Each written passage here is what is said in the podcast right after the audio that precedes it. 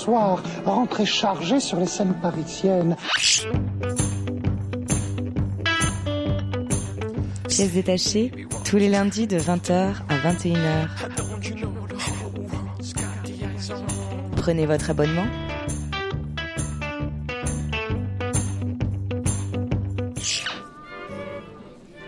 Oui, que, que Jack est emballé.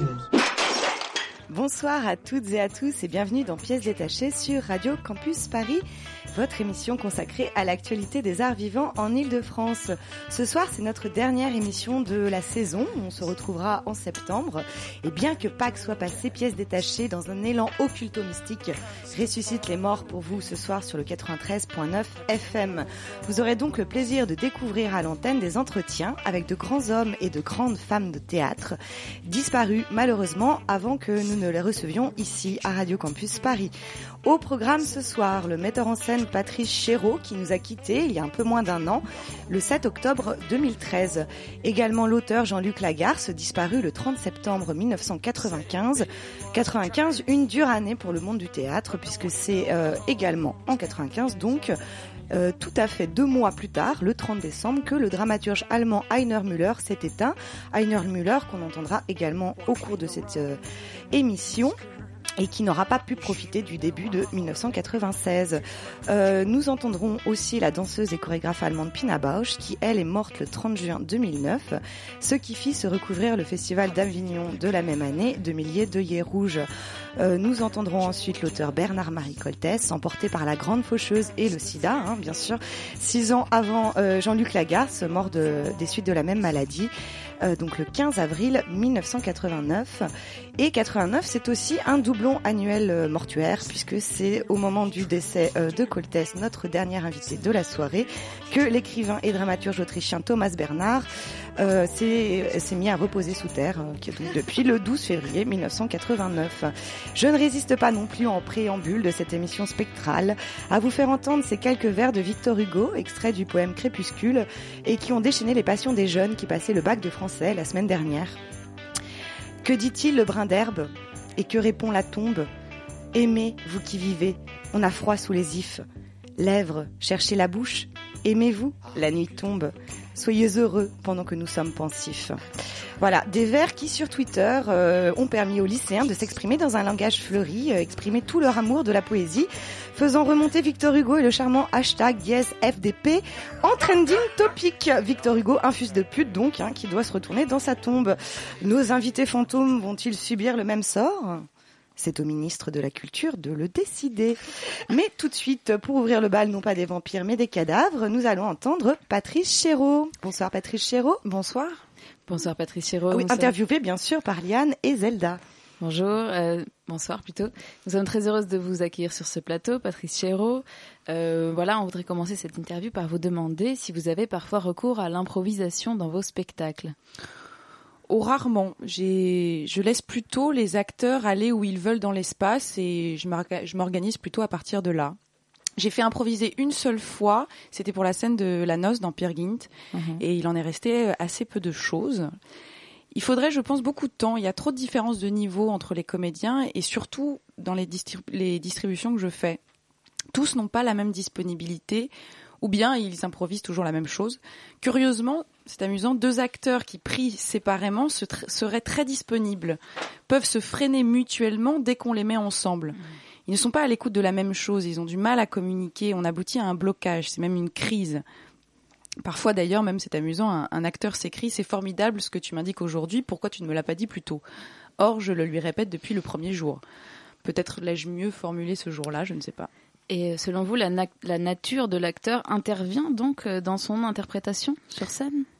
Ah, on ne peut pas la cacher. Plutôt que la nature, je dirais que sur scène et surtout à l'écran, on voit l'âme du comédien. Si l'âme est belle, elle transparaît. Si elle est laide, cela se voit aussi d'ailleurs. Ce qu'il ne faut pas, c'est que la personne privée soit seule perceptible. Mais on ne peut travailler avec le comédien que s'il adhère profondément à ce qu'il fait. Même si cela le choque, il faut que cela le convainque à un certain niveau. Je ne sais trop lequel. Je crée des rapports, des tensions, je recherche la crédibilité des situations, les transformations qui s'opèrent. Le partenaire, par exemple, doit être modifié par ce qui vient d'être dit ou fait. L'acteur, lui, doit nous montrer cette modification au cours de la scène, en sortir transformé. il a souvent tendance à jouer dès l'abord ce qu'il doit devenir à la fin de la scène ou dans une scène ultérieure. C'est une erreur. Donc c'est ce que vous faites travailler euh, dans votre école? Oui, euh, j'aimerais beaucoup faire travailler les, écoles, les élèves de l'école là-dessus, leur apprendre à ne pas anticiper sous prétexte que plus tard ils auront telle réplique à dire. Tant qu'elle n'est pas dite, on l'ignore. Il convient de faire d'abord naître le personnage, de montrer son évolution ensuite. L'acteur préfère d'instinct jouer des essences, des entités, il voudra être tragique sur tout un rôle, par exemple, et il aura du mal à jouer sur des couleurs différentes à construire le rôle. Donc vous attachez une grande importance au réel. Bah, c'est le seul modèle dont nous disposons vraiment. Je m'appuie sur le réel, j'essaie d'en produire, d'y revenir sans cesse. C'est ce que j'appelle la crédibilité. On doit rendre crédible ce qu'on fait, ce qu'on montre, ce qu'on joue. On doit jamais perdre la référence au réel. Mais j'ai parfois le sentiment que les acteurs vivent dans un monde d'acteurs et, jouent des histoires d'acteurs qui se passent entre acteurs. Ils traînent avec eux une personne d'acteur. N'importe qui dans un, dans un café au coin d'une rue est plus réel qu'eux. Ils n'ont que des préoccupations d'acteurs, un point de vue sur le monde qui provient de leur métier. Et ils baignent dans l'abstraction, ce qui me fait le plus peur d'ailleurs. Ils aiment les symboles, ils jouent sur la permanence, la pérennité. Je pense qu'ils voudraient un réel qui soit permanent. Il est très rare de les amener à jouer du fragile et du provisoire, la transformation ou la démolition d'une idée, d'une pensée ou d'un comportement. Il leur est très difficile d'être vraiment démunis. Et dans votre travail au cinéma? Au cinéma, on saisit plus, plus aisément des choses fugitives. Au théâtre, si je fais improviser une scène après l'avoir beaucoup nourrie, la première répétition est superbe. Mais comment la reproduire le lendemain? La première fois, je ne peux obtenir des résultats aussi surprenants qu'au cinéma, mais on ne pourra rien fixer, rien reproduire. Il faudra passer par d'autres moyens. Un acquis s'accumulera petit à petit et produira à la fin tout autre chose. C'est pourquoi j'ai coutume de dire que jamais je ne reverrai dans mes spectacles ce que j'ai vu en répétition. C'est obligatoirement moins bien. Cela se confirme, se dégrade. Alors qu'il y a eu des moments bouleversants où les choses ont pris naissance, ont éclos par surprise des moments où la grâce était là. Elle revient certains soirs, mais je vais dire une fois toutes les dix représentations. Lors des répétitions, c'est plus frais, plus neuf, plus convaincant. Par la suite, le comédien tente insidieusement de se souvenir de ce moment réussi et de le reproduire. Il devrait au contraire renoncer à l'acquis et savoir le retrouver par d'autres moyens chaque soir, se laisser surprendre lui-même. Malheureusement, tous n'y parviennent pas. C'était Patrice Chéreau, euh, un entretien de Odette Aslan dans Les Voix de la création théâtrale numéro 14, 1982.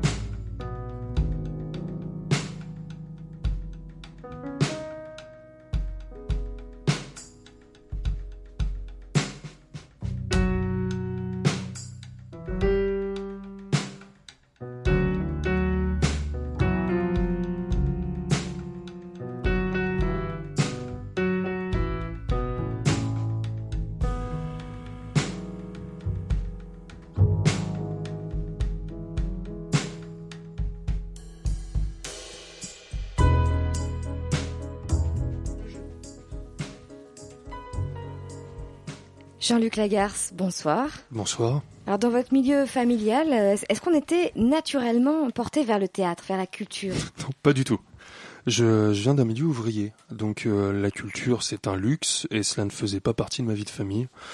On lisait pas de livres parce que contrairement à ce que croient les bonnes âmes, eh bien dans les milieux ouvriers, on n'a pas vraiment le temps de les lire les livres. Et puis on n'en a pas.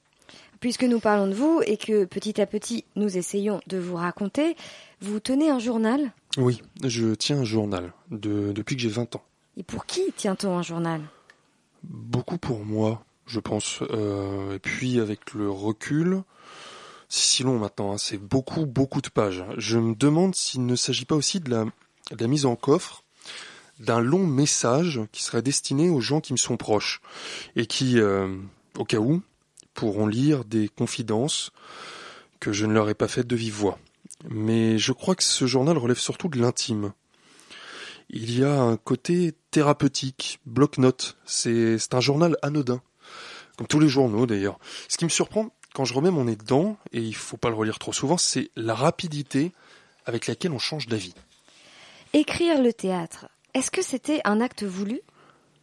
Je me suis souvent demandé pourquoi écrire du théâtre. Pourquoi ne pas écrire du roman, par exemple, qui se publie, se lit, se vend plus facilement.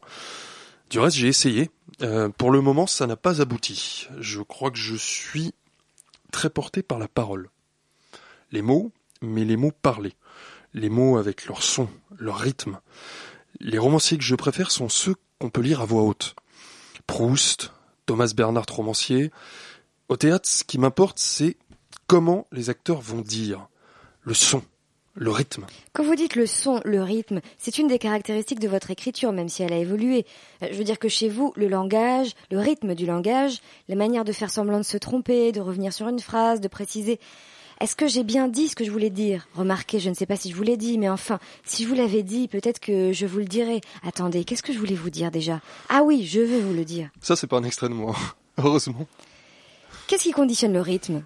Le rythme traduit une pensée. Or, lorsqu'on écoute certains de vos textes, parfois on se dit, il va un peu vite. Il a l'air de renverser la proposition qu'il a dite. Est-ce que j'ai bien compris? Vous jouez avec nous? Oui. Ce qui est formidable au théâtre, c'est qu'un personnage peut être en train de dire quelque chose et un autre à côté donner une autre version des faits. Les faits, cela ne vous intéresse pas beaucoup. Les faits eux-mêmes, ils sont là en arrière-plan. Des histoires, je sais plus euh, exactement qui a dit ça, il y en a des milliers et des milliers à la Bibliothèque nationale. Alors j'aime beaucoup les gens qui disent je n'ai pas d'imagination. Moi non plus, je n'ai pas d'imagination. Personne n'a d'imagination. Vous vous mettez dans un café, vous entendez trois répliques, et si vous êtes bien en forme, eh ben ça peut partir. On utilise, et c'est peut-être ce que l'on est en train de faire, on utilise une masse de mots pour ne pas dire beaucoup de choses. Au théâtre, c'est peut-être cela qui m'intéressait. Comment les gens essaient de préciser leurs pensées au-delà du raisonnable. Comment se souvenir Quelques personnes ont en commun un événement, le souvenir d'un événement. Chacun s'efforce de le faire revenir en le racontant, mais les versions sont naturellement bien différentes les unes des autres. Vous, vous avez commencé par écrire. Si j'ai commencé par écrire du théâtre, c'est aussi parce qu'en province, à l'époque, il était plus facile d'écrire que de mettre en scène. Du reste, c'est toujours vrai aujourd'hui. Écrire, il suffit d'un stylo. On peut raconter toutes les histoires du monde depuis chez soi. Hmm, je reviens à votre façon d'écrire. J'ai l'impression que vous écrivez au futur antérieur, rarement au présent présent. Oui, un, un peu moins maintenant. Il me semble que j'écris un peu plus au présent aujourd'hui. Vous savez, on finit par, par se croiser. Pendant tout un temps, on regarde devant, et puis peu à peu, on tourne lentement, et puis on regarde derrière. Là, ce doit être le moment où je suis au présent. Je ne vais pas tarder à parler au passé, j'imagine. Ces histoires de temps, eh bien, cela me paraît très bizarre. J'ai l'impression que moi, dans ma vie de tous les jours, il y a une forme de décalage. On ne dit pas les choses là, ici et maintenant. Peut-être elles arriveront, peut-être elles sont déjà arrivées, mais on a un peu de mal avec le présent. Le présent au théâtre, je n'y crois pas beaucoup. C'est-à-dire qu'on ne me fera jamais croire que ça se passe là. Je ne peux pas m'empêcher quand je suis spectateur, et je trouve que les spectacles qui n'en tiennent pas compte ne sont pas très justes, je ne peux pas m'empêcher de voir sur le plateau quelque chose qui a déjà eu lieu, qui a été répété, qui a déjà été entendu. J'aime bien le théâtre quand il s'appuie là-dessus, quand il dit je vais vous raconter quelque chose que je connais déjà et que les acteurs connaissent déjà. Les acteurs qui jouent en feignant de ne pas savoir comment l'histoire va finir, eh bien ils ne me passionnent pas beaucoup. Comment vous faites pour passer d'un texte comme Les règles du savoir-vivre dans la société moderne à un texte comme J'étais dans ma maison et j'attendais que la pluie vienne, où vous exposez, où vous vous exposez de manière complètement différente?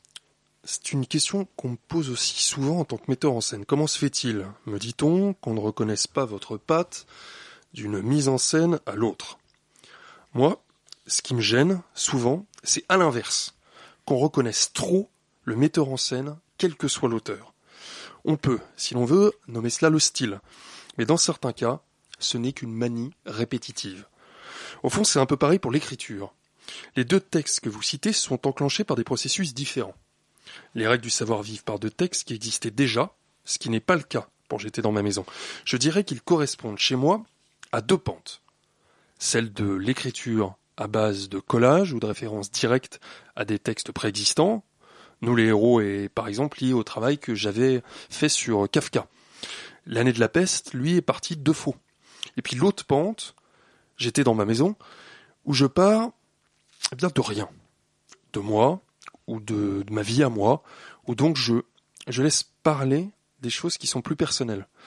Enfin, jusqu'à un certain point, car si on publie ces choses, c'est qu'elles ne sont pas si intimes en réalité, pas si secrètes que cela. Les gens disent vous êtes courageux, vous avouez ceci, cela. On n'avoue rien du tout. Puisqu'on le dit hors de toute pression, c'est le, c'est le problème des tabous. Ce qui est tabou pour tel ou tel ne l'est pas pour moi et inversement, il y a certainement des choses, eh bien, que je refuserais d'avouer sous la torture. Dans J'étais dans ma maison et j'attendais que la pluie vienne, vous donnez la parole uniquement à des femmes. Est-ce que c'est aussi une façon de ne pas dire certaines choses? C'est avant tout un, travail d'écriture. Quand j'étais au lycée, on nous demandait de dire du côté de quel personnage se trouvait l'auteur. Par exemple, dans le Malade imaginaire, quel personnage représente le point de vue de Molière? Généralement, on dit que c'est le frère, Bérald. Bon, je veux bien, je trouve ça bien sympathique. Je suis resté euh, marqué, en réalité, par ce petit jeu. Et en tant que metteur en scène, je me demande souvent, eh bien, quel personnage sur le plateau me représente, moi Et dans le Malade imaginaire, eh bien, c'était plutôt Angélique que Bérald. Alors, c'est une femme. Eh bien oui. J'espère bien que euh, je n'ai pas ce qu'on appelle la part féminine ou la part masculine. J'espère que j'ai les deux parts pleines des deux côtés. Parce que ça m'intéresse. Je n'ai pas le sentiment d'accomplir une démarche extraordinaire parce que je me place d'un point de vue féminin. Autrement dit, je me sens suffisamment homme pour ne pas ressentir un bouleversement quelconque à l'idée d'être une femme. Voilà tout. J'étais dans ma maison est une pièce sur le retour, et il est vrai que je m'y sens plus proche des femmes qui attendent que des hommes qui partent.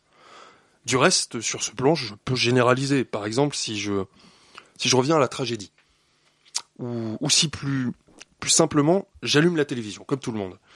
Qu'est-ce que je vois? Des hommes qui se battent et des femmes qui pleurent. Il n'y a pas actuellement de dirigeant fasciste femme qui prend la tête d'une milice ou qui mène une guerre. C'est un fait.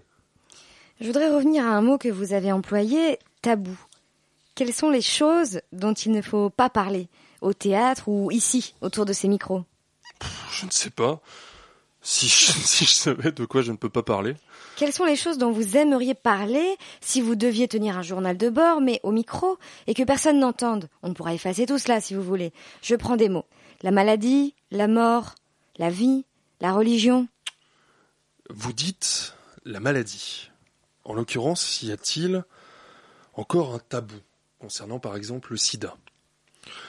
Les choses en sont à un tel point qu'il va bientôt devenir remarquable de ne pas avouer qu'on l'a. J'ai le sida et je l'ai dit publiquement. Ou plutôt, je n'ai pas cherché à le cacher. Mais je n'ai rien avoué. Du courage, il en fallait peut-être il y a dix ans. Pour moi, je n'ai pas l'impression ni le sentiment de, franchir un tabou. Les choses tabous, je ne les connais pas. Si je les connaissais, eh bien je m'efforcerais de les dire. Mais si je les disais, cela signifierait qu'elles ne sont plus tabous. C'était un entretien de Jean-Luc Lagarce avec Lucien Atoun dans l'émission Mégaphonie, diffusée le 5 septembre 1995 sur France Culture.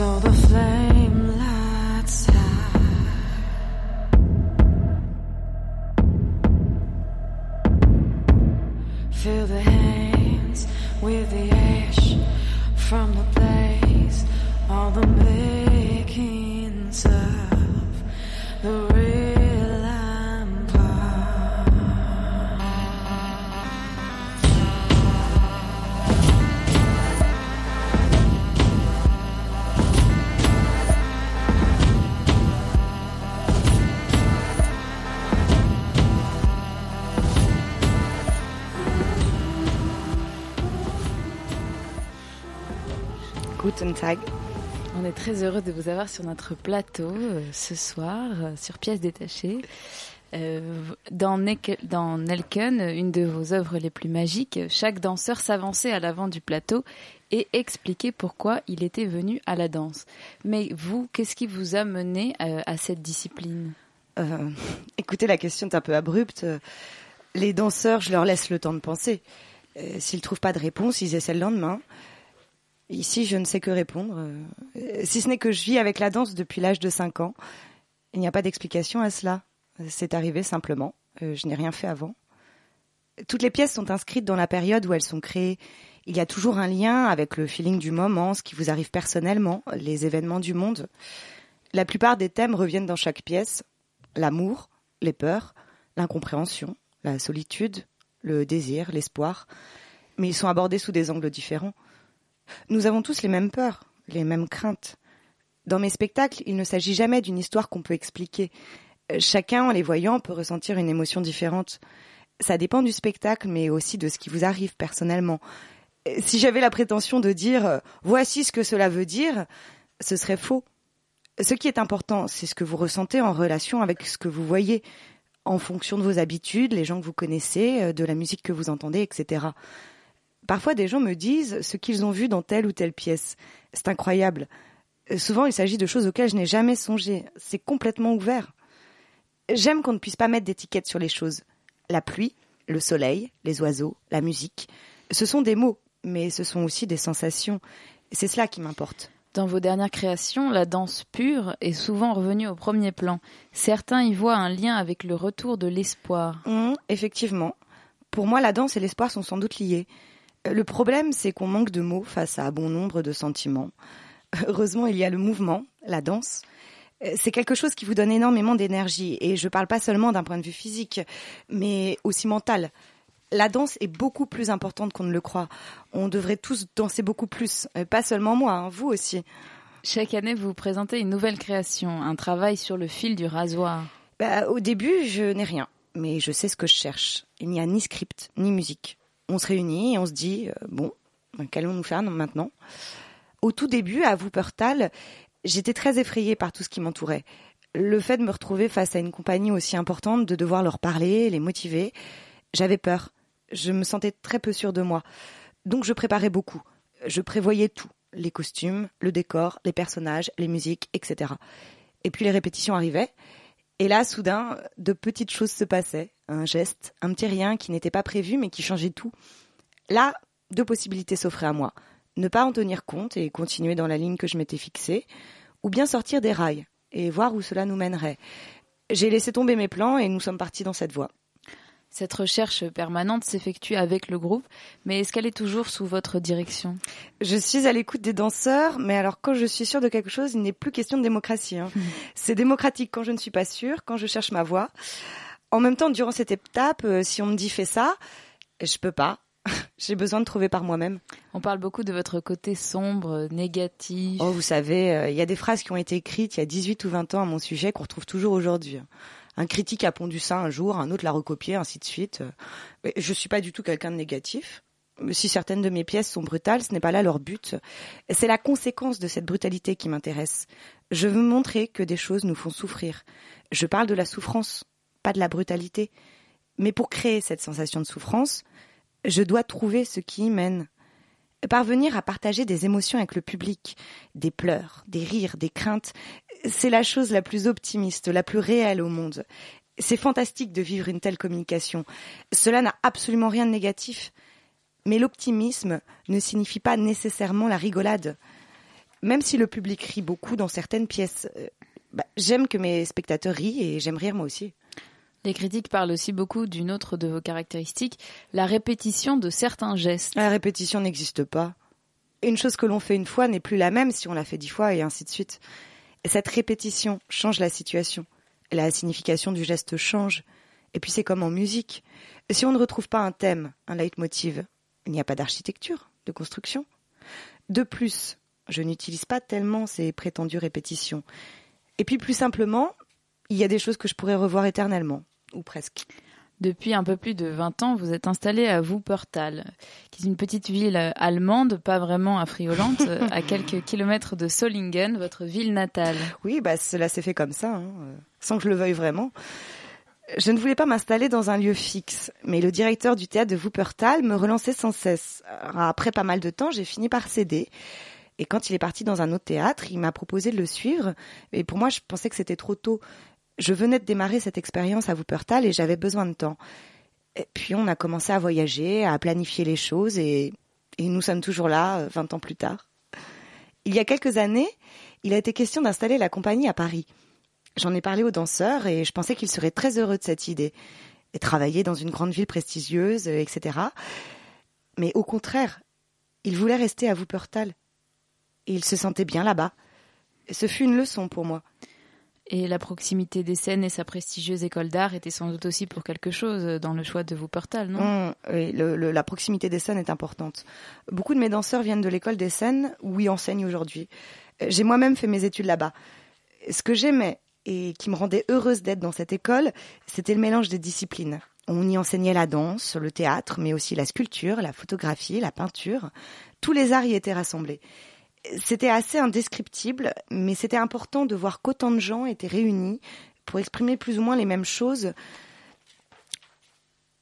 par des techniques si différentes. Dans une école où il n'y a que des danseurs, ça donne une autre mentalité. Depuis, l'école a été scindée en deux. D'un côté les arts de la scène, de l'autre le reste. Je le regrette vivement. L'autre chose formidable dans cette école était la possibilité de trouver sa voie. On vous y ouvrait l'esprit merveilleusement. On vous donnait les bases et puis il fallait trouver ses propres besoins, ses propres envies dans tout cela. Mais Aujourd'hui, néanmoins, euh, il vous faut pourvoir au remplacement de quelques membres exemplaires de votre compagnie. J'imagine que les candidats ne manquent sûrement pas. Ouais, beaucoup m'écrivent ou viennent me parler pour évoquer leur désir d'entrer dans la compagnie. Mais comme j'ai trop peu de temps, je fais des auditions pour les sélectionner. Bon, hormis quelques exceptions. Euh, c'est toujours très compliqué car il m'est très difficile de définir ce que je cherche. Ils peuvent être jeunes ou vieux, petits ou grands, minces ou gros. Il y a tout dans la compagnie.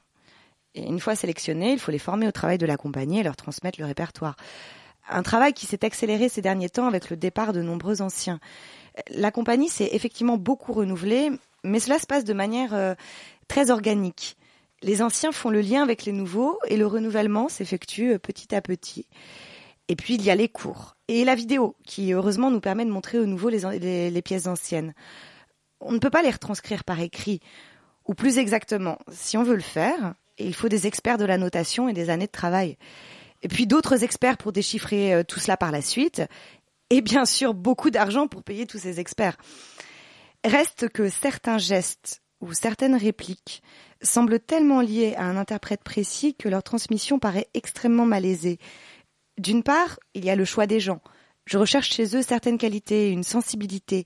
Je sens qui sera parfait pour tel ou tel rôle. D'autre part, il y a les chorégraphies elles-mêmes. Soit j'ai créé les mouvements transmis aux danseurs, soit je leur ai donné un matériau de base qu'ils ont utilisé. Cela provient souvent de questions que nous nous sommes posées. À ce moment-là, il est important de faire comprendre aux nouveaux venus de quoi il s'agit, d'où venaient ces questions, pourquoi nous les avons posées.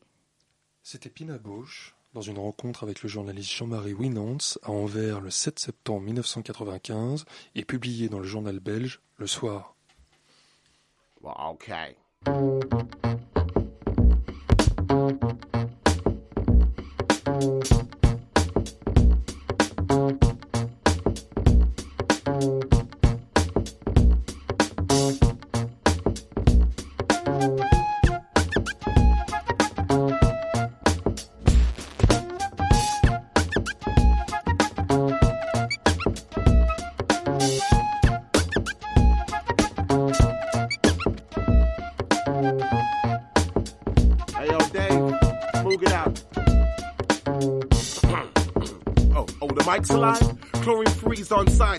The vibe. Doc Jones on the right, slice of vinyl. Flute keys, bass lines, yep, cipher.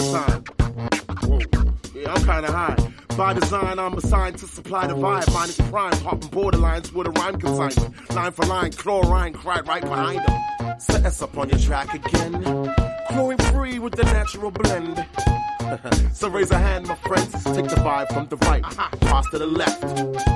S up on your track again. Chlorine free with the natural blend. Raise a hand, my friends. Take the vibe from the right, pass to the left.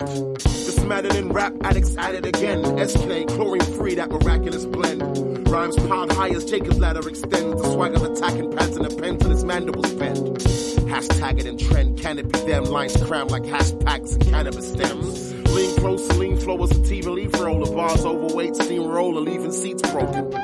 Set us up on your track again. Chlorine free with the natural blend.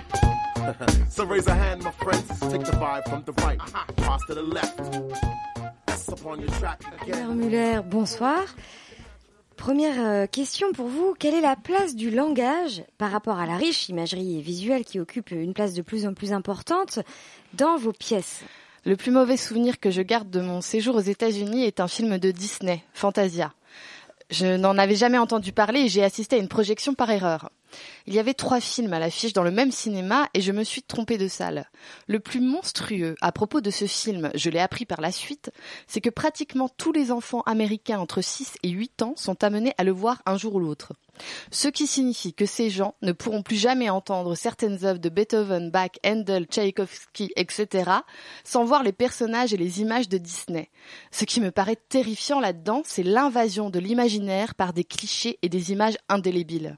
L'image est utilisée pour faire obstacle à l'expérience, à l'expérience du réel. Quel rapport avec votre théâtre? Wolfgang Heise, un philosophe qui vit ici en RDA, a dit un jour que le théâtre est un laboratoire de l'imagination sociale. Je trouve cette remarque pertinente par rapport à ce qui nous occupe. Si on part de l'hypothèse que les sociétés capitalistes et à vrai dire toutes les sociétés industrialisées, la RDA y compris, visent à réprimer et à instrumentaliser l'imagination, à l'étouffer même, alors pour moi, l'objectif politique de l'art aujourd'hui doit précisément être de solliciter l'imagination.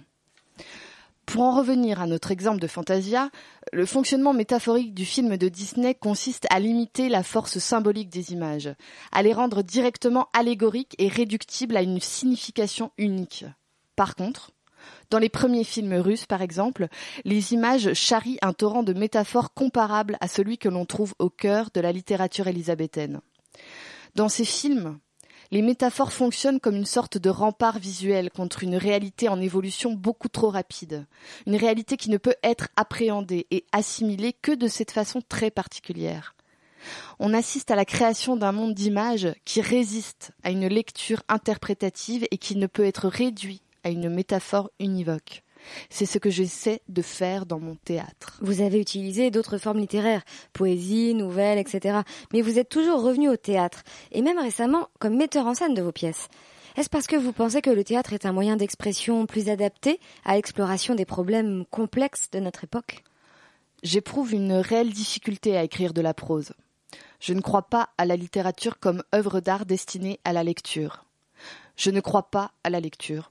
Je ne pourrais pas m'imaginer écrire un roman. D'où vient votre méfiance à l'égard de la prose alors? Quand on écrit de la prose, on est tout seul. On ne peut pas se cacher. Par ailleurs, je ne crois pas que je pourrais écrire de la prose à la troisième personne. Je ne peux pas écrire Washington se leva et se rendit dans la 42e rue. Je ne peux imaginer écrire de la prose qu'à la première personne. Quand on écrit des pièces de théâtre, on peut toujours parler à travers les différents personnages qui fonctionnent comme des masques. Voilà pourquoi je préfère le théâtre, à cause des masques. Je peux dire une chose et son contraire, j'ai besoin de me débarrasser de certaines contradictions, et c'est plus facile à faire avec le théâtre. Dans de nombreux textes, vous abordez des thèmes qui pourraient être qualifiés ici de féministes, et les personnages féminins occupent souvent une place centrale dans votre œuvre. Pourriez-vous donner votre avis sur la façon dont les femmes devraient être présentées dans le théâtre contemporain? Je suis un auteur de théâtre. Je ne m'intéresse pas au mot en isme, mais à la réalité. Pouvez-vous me dire ce qu'un personnage féminin dans la réalité? Votre travail est profondément ancré dans l'histoire et ou la mythologie. Le théâtre américain se préoccupe rarement du passé. Quelle est votre conception de la fonction de la mythologie et de l'histoire dans le théâtre contemporain? Les morts sont en écrasante majorité par rapport aux vivants. Et l'Europe a à son actif une importante réserve de morts. Les États-Unis, qui en fait de morts ne peuvent se contenter des seuls Indiens, travaillent à rattraper leur retard. La littérature, en tant qu'instrument de la démocratie, se doit de tenir compte des majorités sans pour cela s'y soumettre autant que des minorités. Certains critiques affirment que vos derniers textes ont pour thème central le conflit chez l'individu entre la quête du bonheur et la responsabilité vis-à-vis de l'histoire et du progrès de l'humanité. Êtes-vous d'accord avec ce point de vue? Si oui, pourriez-vous parler de cette contradiction et de ces récentes manifestations? Nous autres Allemands, n'avons pas été mis sur cette terre pour nous amuser, mais pour faire notre devoir, dit Bismarck. Si vous n'êtes pas d'accord, quel est à vos yeux le thème central dans vos derniers textes? Comment le saurais-je? Et si je le savais, pourquoi devrais-je vous le dire? Où pensez-vous que le théâtre soit le plus efficace comme outil de transformation sociale? À l'Est. Où préféreriez-vous vous monter ou voir monter vos pièces? J'aimerais monter Macbeth au sommet du World Trade Center. Le public assisterait à la représentation dans des hélicoptères. On a beaucoup parlé de la soi-disant nouvelle subjectivité dans la littérature allemande, telle qu'elle apparaît chez des auteurs comme Hanke, Strauss, Laudrac, etc. Est-ce que vous voyez un rapport entre vous et eux? Vous vous sentez proche de leur travail? Non, je ne vois pas non plus de rapport entre eux. Les critiques qui écrivent à propos de votre travail font souvent référence à des notions telles que le désespoir, le pessimisme, la culpabilité. Ces termes vous semblent-ils aptes à définir les intentions et ou les valeurs qui sont les vôtres? Trois fois non. Les gens qui connaissent bien vos derniers textes se plaignent souvent de ce que vos écrits ne laissent aucune place à l'espoir. Qu'en pensez-vous? Je ne cherche pas à fourguer de l'espoir, je ne suis pas un dealer. Pourriez-vous donner votre sentiment sur l'avenir de notre monde que vous peignez dans votre œuvre dans des couleurs si sombres? L'avenir de notre monde n'est pas mon avenir. Montrez-moi un trou de souris que j'encule le monde, dit un mineur de Kledwitz. Eh bien, c'était Heiner Müller en grande forme dans 19 réponses de Heiner Weber, New York 1984, édité en français sous le titre Faute d'impression chez l'Arche éditeur.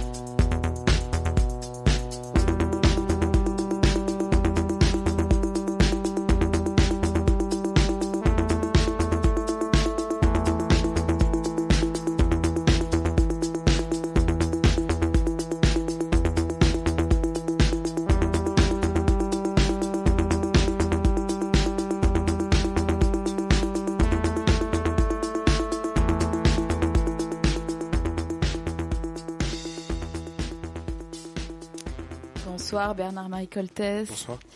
Euh, dans Combat de nègres et de chiens, euh, la scène se passe en Afrique noire, euh, dans un rapport de violence entre blancs et noirs. Le discours des blancs est très marqué. Peut-on dire qu'il s'agit d'un théâtre politique? S'il est vrai que le politique est présent, le contexte politique fait seulement partie de l'atmosphère dans laquelle baigne la pièce. C'est-à-dire que s'il est présent, partout, il n'est, il n'est défini ou délimité nulle part. Il faudrait peut-être le considérer comme un poids ou comme un élément du paysage. La pièce ne parle pas de l'Afrique ni des Noirs. Mais le discours de certains personnages est raciste. Horn et Karl et Cal, par exemple. Prenons, si vous voulez, le personnage de Cal. Son racisme primaire dévoile un drame personnel qui m'intéresse. C'est le portrait du raciste ordinaire qui s'ignore en tant que victime sociale. Il n'est pas moins victime de la société que le nègre, mais il essaie vainement de noyer sa condition dans l'excès verbal, dans l'exubérance de ses imprécations. De toute manière, racisme ou antiracisme sont des catégories dans lesquelles je n'arrive ni à penser ni à écrire. J'entends souvent un langage antiraciste comme je comprends son contraire, comme un discours primaire et présomptueux, qui ne rend pas compte de grand-chose. L'histoire est probablement manichéiste, les histoires ne le sont jamais. Cette référence chez Cal à un instinct qui régirait le monde, qu'en pensez-vous? Cal se réfugie derrière la notion sécurisante de l'instinct, qui le trahit sans cesse et qui le laisse chaque fois abandonné à sa solitude. Pour lui, l'instinct est un point de repère sans lequel il risque le naufrage, une manière aussi de s'expliquer le monde. Or, il découvre que le monde marche tout autrement. Léon parle français et allemand, le noir aussi parle plusieurs langues. Le français qu'il parle n'est pas sa langue maternelle. Quel est le langage de vos personnages? Chaque personnage dans la pièce a son propre langage. Prenons celui- de Cal, par exemple. Tout ce qu'il dit n'a aucun rapport avec ce qu'il voudrait dire. C'est un langage qu'il faut toujours décoder. Cal ne dirait pas euh, je suis triste, il dirait euh, je veux faire un tour. À mon avis, c'est de cette manière que l'on devrait parler au théâtre. Quelle relation avez-vous avec votre langue maternelle? La langue française, comme la culture française en général, ne m'intéresse que lorsqu'elle est altérée. Une langue française qui serait revue et, et corrigée, colonisée par une culture étrangère, aurait une dimension nouvelle et gagnerait en, ex- en richesse expressive, à la manière d'une statue antique à laquelle manquent la tête et les bras et qui tire euh, sa beauté précisément de cette absence-là. Par exemple, dans ma prochaine pièce, tous les personnages parlent le français sans qu'il soit la langue maternelle d'aucun d'eux. Cela apporte une modification profonde de la langue, comme lorsqu'on fait euh, un long séjour dans un pays étranger dont on ignore la langue et que l'on retrouve la sienne modifiée, de même que ses propres structures de pensée. Vous pensez à quoi pour votre prochaine pièce? Ma prochaine pièce raconte un peu l'histoire d'un lieu et des gens qui y transitent. Ce lieu est un hangar désaffecté au bord de l'Hudson River à New York et qui maintenant est en train d'être démoli. La beauté de ce lieu tient à la mystérieuse cohérence qui s'établit entre le décor, la lumière, la présence de l'eau, euh, la résonance des bruits. L'activité humaine s'y trouve comme grandie. C'est une activité tissée de mille drames ordinaires, le désir, le goût de l'argent, l'illusion de la complicité, la profondeur des secrets que chacun garde. Mais quels sont vos rapports avec le théâtre? Je vais jamais, presque jamais au théâtre. D'une part, je n'aime pas beaucoup le public du théâtre, et d'autre part, je comprends rarement les mises en scène. Tout ça est vraiment trop français.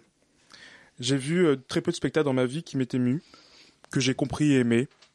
La dispute de Chéreau a été euh, l'un d'eux. Patrice Chéreau, que nous avons euh, interviewé aussi ce soir, vous avez travaillé ensemble la préparation du spectacle? Il a décidé de monter ma pièce il y a deux ans. Nous avons beaucoup parlé. J'ai assisté aux premières lectures et j'assiste parfois aux répétitions, mais évidemment, je n'interviens pas. Quelle relation avez-vous avec votre propre texte lorsque vous le voyez en scène? Je ne le ressens pas péniblement comme par le passé, sans doute à cause de la qualité du travail de Chéreau. Et puis ce texte m'est un peu étranger. Je suis très occupé par l'écriture de ma prochaine pièce. La nuit juste avant les forêts. Votre précédente pièce était le long monologue d'un homme seul.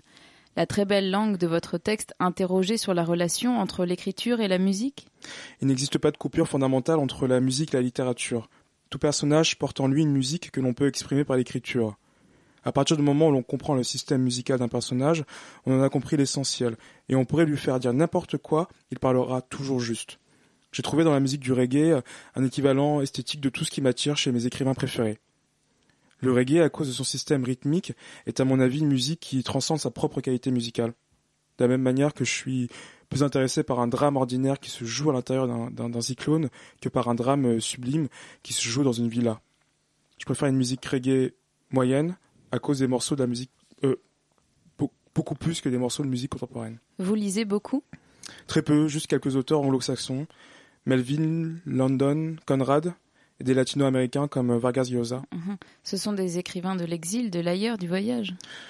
Ce sont des écrivains qui ont un sens extraordinaire de la métaphore. Prenez au cœur des ténèbres de Conrad, c'est l'histoire d'un bateau qui remonte un fleuve à travers la forêt vierge. C'est une métaphore grandiose. Le génie de Melville et de Conrad, c'est de mettre les histoires des hommes sur la mer. Si on lit Typhon de Conrad et Les Travailleurs de la mer de Victor Hugo, on trouve dans les deux romans une vision cosmique du monde que l'on trouve rarement ailleurs. Une expérience ordinaire prend ainsi chez ces, chez ces écrivains les dimensions d'un océan et la complexité et l'éclat des phénomènes naturels. La nature peut souvent réécrire un roman. Votre écriture et vos goûts comme lecteur posent la question du déracinement? On ne peut pas parler d'histoire qui ne rende pas compte d'un déracinement. Est-ce qu'il existe d'après vous un lien entre homosexualité et déracinement? Mon homosexualité n'est pas un pilier solide sur lequel je peux m'appuyer pour écrire. Sur mon désir, bien sûr, mais pas dans sa particularité homosexuelle. D'ailleurs, l'expression du désir me paraît être la même chez l'homosexuel et l'hétérosexuel. Le langage du désir est un langage intérieur qui ne me semble pas être défini, délimi- délimi- déli- délimité, excusez-moi, d'après le dessinateur, d'après dessinateur. Il y a pourtant une forme de déracinement propre à l'homosexuel. C'est une chose que je perçois mais que je n'arrive pas encore à situer. Lorsque je l'aurai comprise, je pourrai en parler. C'était Bernard-Marie Coltès dans un entretien avec Alain Prick, publié une première fois le 19 février 1983 dans la revue Le Guépier et republié dans Une part de ma vie 1983-1989 aux éditions de Minuit.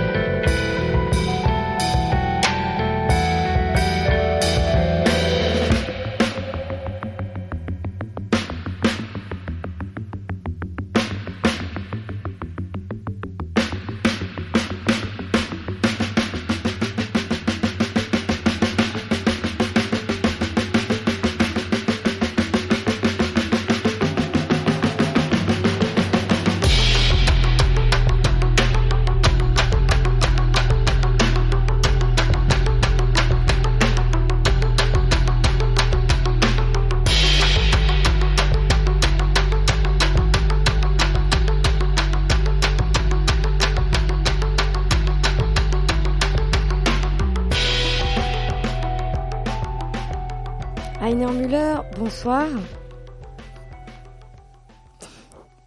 Thomas Il Bernard. s'agit de Thomas Bonsoir. Bernard en face de moi, pardon. Oui, bien sûr. Thomas il y a, il y a Bernard. confusion parce qu'ils sont arrivés en même temps dans le studio. Donc, du coup, euh, merci, désolé, Aïna. Vous lui et ressemblez pas du tout, euh, pour Thomas. ça. Bonsoir, Euh, Thomas, Bernard. bonsoir.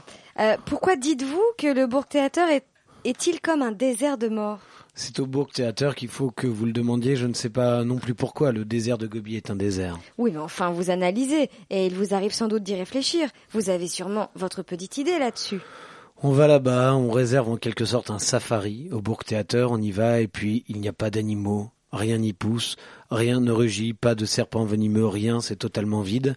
Alors on ressort et on se dit bon, si ça c'est vraiment qu'un désert, rien d'autre, je n'ai pas besoin d'y aller, c'est le désert, le vide. De temps à autre seulement on entend des vieux cris de chacal, mais ils ne se montrent même plus. Cela tient à quoi? Vous faites bien votre petite idée, parce qu'enfin, il y a des années que vous connaissez le milieu du théâtre. Quand je vois quelque chose comme résultat, je n'ai besoin de me faire aucune idée. Ceux qui devraient se faire des idées, ce sont les gens qui ont vécu dans ce désert et qui l'ont supporté pendant un temps relativement long. Moi, je n'ai pas à me faire d'idées. Je ne demande rien à tout ça. Je vais comme un spectateur à une représentation de théâtre. Et quand au lieu d'acteur, je vois un désert, je n'ai pas besoin de penser quoi que ce soit. Je suis simplement quelqu'un qui est accablé par le désert et le vide. Et le festival de Salzbourg, car l'année prochaine, il y aura une pièce de vous. Oui, si ça se fait, hein. on ne sait pas si ça se fera, un an c'est long. Bon, Salzbourg c'est exactement le même désert, vous savez, il y a plus d'un désert dans le monde, alors il y en a un à Vienne, il y en a un à Salzbourg aussi, ça devient de plus en plus le désert, il y a déjà des dizaines d'années que c'était la steppe, et maintenant on va sans doute passer de la steppe au désert. Mais en quel sens? Ben, les rivières et les étangs aussi peuvent s'assécher. Comment se fait-il comment se fait-il que Salzbourg s'assèche, à votre avis? Mais parce que c'est complètement pollué par une ignoble chimie théâtrale. Et ce n'était pas comme ça auparavant? Je ne sais pas si c'était comme ça auparavant, mais il est sûr que c'était plus intéressant et plus vivant. Il y avait encore quelque chose de naturel là-bas. Et aujourd'hui, tout ça n'existe plus. Est-ce que ça vous intéresse, à vrai dire, ce qu'on présente au Bourg Théâtre et au Festival de Salzbourg? Est-ce qu'en fait, vous vous sentez concerné? Je sais ce qu'on y joue et qui y joue. Mais en fait, je n'y vais pas. Et quand je sais qui y joue quoi, je sais à peu près ce qui va en sortir. Je n'ai pas besoin de faire le voyage. Il y a des dizaines d'années que je ne fais plus le voyage. Vous êtes comédien, vous avez fait une école de théâtre. Est-ce que cela a eu une influence sur votre manière d'écrire? Sans doute. Tout ce qu'on apprend a naturellement une grande influence sur ce qu'on fait. J'ai aussi fait une école de commerce, ça a toujours joué un grand rôle aussi, et puis j'ai appris le métier de jardinier et à conduire des camions. C'est comme ça que j'ai appris aussi à connaître les gens, comme ça le fameux cercle se referme et ensuite on écrit d'assez bons livres. Je ne fais absolument pas partie des écrivains. Je ne suis, je ne me suis jamais ressenti comme tel. Mais comme quoi? J'ai toujours été quelqu'un de réel. En fait, ce type d'écrivainerie auquel vous pensez, la création ou je ne sais quoi, ça a peu de choses à voir avec la réalité et c'est totalement sans valeur. Il suffit d'ouvrir les livres pour le voir. On écrit presque que des choses sans valeur. Et ce sont ces gens qui sont là quelque part dans un appartement de fonction, qui ont une pension, et il y a des pantoufles, et puis ils ont des fichiers, ils font des livres comme les couturières cousent. Et vous, alors, comment faites-vous? Moi, j'ai été un homme libre. Je n'ai pas de pension. J'écris mes livres d'une façon tout à fait naturelle, comme le cours de ma vie, comme je vous garantis qu'il est différent du cours de la vie de tous ces gens. Seul celui qui est véritablement indépendant peut en fait bien écrire. Parce que quand vous dépendez de quoi que ce soit, ça se sent dans chacune de vos phrases. La dépendance paralyse la moindre phrase que vous écrivez. Et alors, il n'y a que des phrases invalides, que des pages invalides, que des livres invalides. Parce que tout simplement les gens sont dépendants. Une épouse, une famille, trois enfants, le divorce, un état, une entreprise, une assurance, le patron. Vous pouvez toujours écrire ce que vous voulez. On sent toujours la dépendance. Et c'est ce qui fait que c'est paralysé, invalide. Beaucoup d'écrivains sont au-dessous du minimum vital. Est-ce que tout de même... Mais c'est de leur faute. Non, moi j'ai toujours vécu par mes propres moyens, je n'ai jamais eu de subvention. Jamais personne ne s'est soucié de moi jusqu'à aujourd'hui. Je suis contre toutes les subventions, contre toute pension. Il ne faut pas donner un sou aux artistes. Ce serait l'idéal là. Et il en sortirait peut-être quelque chose. Les artistes, quand ils veulent passer par une porte, il faut absolument la leur fermer, la verrouiller. Il ne faut rien leur donner du tout. Il faut les jeter dehors. Ne le fait pas et c'est pourquoi il y a ici un mauvais art et une mauvaise littérature. Vous vous faufilez dans un journal quelconque, dans un ministère quelconque, vous vous présentez comme un génie et vous atterrissez bureau 463 avec classeur et vous êtes tranquille jusqu'à la fin de vos jours. Non, dans ces conditions-là, on ne peut plus écrire un seul bon livre. C'est-à-dire qu'il ne devrait y avoir aucun encouragement? Aucun encouragement aux activités artistiques. Il faut que tout se soutienne soi-même. Même les grandes institutions, il ne faut pas les subventionner. Il faut suivre le principe commercial, bouffe ou crève. C'est parce qu'il y a une aide pour tout et tout ce qui est culturel, tout ça est foutu ici. Vous pouvez faire les choses les plus stupides qui soient, on vous glissera quand même de subventions par derrière et c'est votre ruine. Et les théâtres fédéraux Le Bourg Théâtre, par exemple Mais tout ça aussi, ça doit être supprimé en fait. Il faut faire marcher les choses comme dans le commerce. Là, eh bien, on montera des petits opéras qui n'auront besoin que d'eux-mêmes, et ça redeviendra naturel. C'est-à-dire, en une phrase, supprimer tout ce qui est subvention et encouragement. Jamais je ne donnerai dix shillings à un jeune artiste, à rien du tout. Qu'il s'en aille. Et ou bien il deviendra quelque chose, ou bien il ne deviendra rien. Moi aussi j'ai fait comme ça. Seulement l'Autriche est un état de subvention. On y subventionne tout. N'importe quel imbécile est couvert de subventions, de prothèses. L'État bouche les yeux et les oreilles avec de l'argent, si bien que les gens ne voient plus rien, n'entendent plus rien, et enfin ne sont plus rien. Est-ce que ce n'est pas exactement la même chose dans d'autres pays? Je ne crois pas. Ici, c'est démesurément exagéré. Et quand c'est le cas dans d'autres pays, c'est sans proportion avec ce qui se passe ici. Un écrivain qui ne vit que par ses propres moyens, qui doit travailler, il fera quelque chose quand il se dit je n'ai pas besoin de faire quoi que ce soit parce que le premier du mois, il y aura la pension du ministère ou je ne sais quelle bourse. Tout ça est effrayant. Ils sont tous là assis à leur rouée, à attendre l'allocation du ministère et ils tissent, ils mais, tissent. mais une grande partie de ces fonds importants sont des frais de personnel. Euh, ce serait tout de même un peu dur s'il fallait, par exemple, opérer des licenciements. Eh bien, qu'on les licencie, ces gens. Ils deviendront peut-être plus vivants.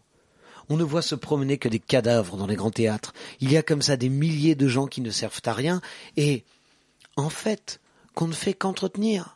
Les théâtres doivent subvenir eux-mêmes à leurs besoins, plus encore le théâtre fédéral. Rien que le mot est déjà une stupidité. Le théâtre doit être fait dans un bâtiment où ils doivent payer eux-mêmes jusqu'au loyer et tout le reste. Tiens, voilà un des slogans habituels. Il n'y a d'ailleurs que des slogans ignobles, mais l'expression cure d'amaigrissement serait vraiment à sa place. Il faut faire à chacun une cure d'amaigrissement, et une cure d'amaigrissement telle qu'il n'en reste plus rien du tout. Et quand les acteurs feront du bon théâtre, les gens, les gens iront aussi et il subviendra à ses besoins par lui-même. Et si un théâtre dit Bernard demande trop cher, on lui réduit son pourcentage? Mais moi, je suis un commerçant et j'en demande ce que ça vaut. Comme disait mon grand-père, un kilo de beurre chez moi, Ça coûte tant. Si vous ne voulez pas mon beurre et s'il est trop cher pour vous, allez donc ailleurs. Et comme je ne fais presque pas représenter mes pièces, et une fois seulement, ce n'est relativement pas grand-chose, mais pour cette seule fois, je veux avoir ce que ça vaut pour moi, pour le temps que j'y ai passé. Je ne me suis jamais soucié des pourcentages ou autres conventions d'honoraires, tels qu'ils sont officiellement, parce que j'ai toujours haï l'instinct grégaire, et là aussi. Quand quelqu'un produit quelque chose, il a le sentiment que ça vaut tant ou tant, et vous pouvez l'avoir si vous payez le prix que moi, je veux avoir. S'il n'est pas preneur, on n'en parle plus. C'est le meilleur système qui existe. Moi, je n'ai jamais fait autrement. Des paroles de quoi faire grincer la CGT spectacle. C'était euh, Thomas Bernard. Je comprends, Liane, ta confusion avec euh, euh, notre précédent euh, Heiner Müller, hein, les deux très en forme ce soir. Donc, vous venez d'entendre Thomas Bernard, euh, donc un entretien avec Christa Fleischmann à Vienne en 1984, la même année qu'Heiner Müller. hein, tout, tout, tout fait sens. Euh, C'est donc édité chez l'Arche éditeur. C'est déjà la fin de cette belle émission euh, Dansons avec les morts. Euh, je rappelle que ce soir, euh, nous avons entendu Patrice Chéreau, mort en octobre 2013, Jean-Luc Lagarce, disparu en septembre 95, Heiner Müller, éteint le 30 décembre 95, euh, Pina Bausch, morte le 30 juin 2009, Bernard-Marie Coltès, qui lui a été emporté le 15 avril 1989, et enfin euh, Thomas Bernhardt, euh, donc décédé le 12 février 1989. Euh, quelques annonces hein, pour finir euh, cette émission. Euh, tout d'abord le festival du théâtre du roi de cœur, dit le Troc, euh, qui se déroulera du 18 juillet au 26 juillet 2014. C'est à Morance, en Dordogne, à 10 km de Bergerac, un théâtre populaire. Voilà, donc la volonté de 16 artistes de créer ce lieu de rencontre et de partage accessible à tous. Plateau sous les étoiles, buvette, tout à petit prix. Quatre spectacles pour tous les goûts. Voilà, allez en Dordogne. Également, on annonce Le Roi et le Fermier, un opéra comique euh, mis en scène par Zelda Soussan. C'est joué à Bagneux au théâtre Victor Hugo le 26 juin prochain.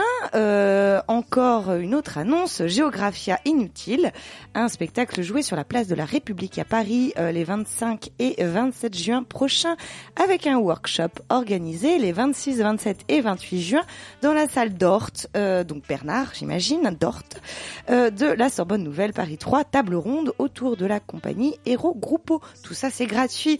Et enfin le Summer of Loge du 1er au 19 juillet à la Loge, trois semaines de création et de concerts. Euh, c'est donc euh, sur toutes les informations sur le site de la Loge www.lalogeparis.fr. Cette émission est une idée originale de Xavier Henry, aka Jean-Luc Lagarce, avec Chloé de Broca, Patrice Chéreau, Christine Armanger, Pina Bausch, Magali Chiapone Lucchesi, Heiner Müller, Tarek Lacrissi, Bernard-Marie Coltès, Laurent Bazin, Thomas Bernhardt, et avec nos deux intervieweuses charmantes, Liane Masson et Zelda Soussan, une émission réalisée par Antoine Cadou. Gonzaï attend que je me taise pour faire une annonce peut-être? Non, Gonzaï n'a rien à annoncer.